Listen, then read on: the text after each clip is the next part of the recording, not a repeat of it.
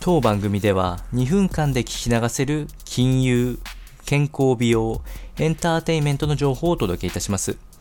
コンテンツ内容の活用方法や質問をしてみたい方は月額サブスクリプションモデルのオンラインミーティングをご用意してありますので概要欄よりご確認ください。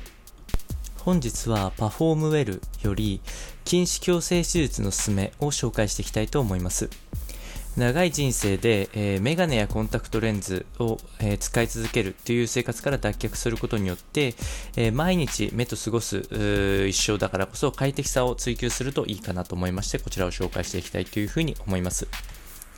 まず現在の禁止状態が比較的軽度なものの方は、ぜひレーシックの手術をお勧めしたいと思います。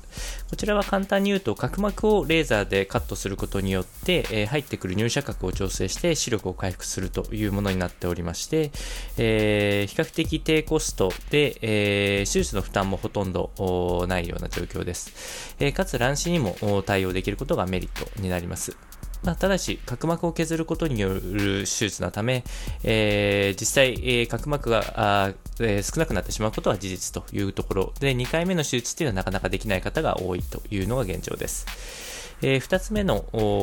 施術はあかなり近視が重い方に関しては ICL と言われる手術がおすすめとなっておりまして、えー、目の中にコンタクトレンズを入れる手法となっておりまして、ダウンタイムはあるものの、白内障や老眼の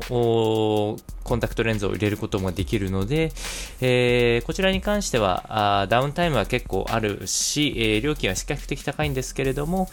メンテナンスも一切いらないですし、えー、可逆性のある手術というのがお勧めとなっております。